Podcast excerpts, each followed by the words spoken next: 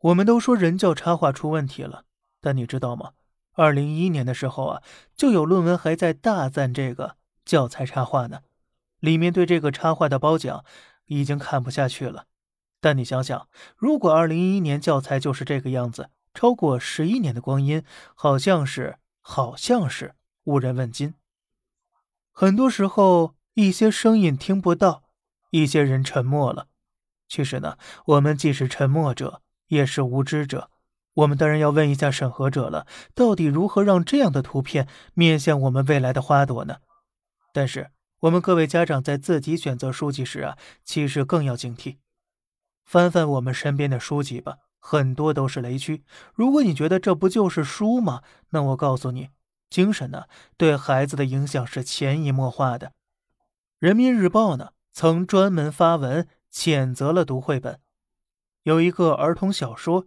竟然是这样写的，我再也承受不住人们的白眼和冷嘲热讽。这天早晨，我早早的到了学校，我决定结束这一生。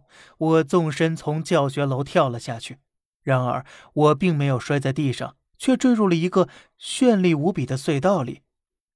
各位父母，你想过没有？当孩子觉得死亡是这般清新脱俗，那孩子就会觉得死或许是最好的选择。我们再来说说这个小熊过生日的故事。小熊过生日，请了小鸡过来过生日，结果小鸡成了生日会上的食物。而更加令人难以想象的是，文章最后还问小鸡到底去哪里了。如此这般让孩子黑化的绘本，可能就在你家中。所以呀，我们不仅要谴责我们能看出问题的插画，你要知道，他已经潜伏了十一年之久了。我们更要知道哪些劣质的绘本和书籍还有多少就在我们孩子的身边。我告诉你啊，除了精神危害之外，那些劣质书籍的劣质原料对孩子的大脑、呼吸系统也会发生损害。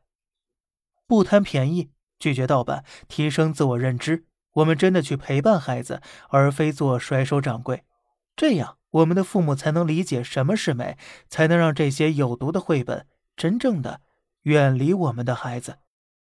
好了，这里是小胖侃大山，每天早上七点与你分享一些这世上发生的事儿。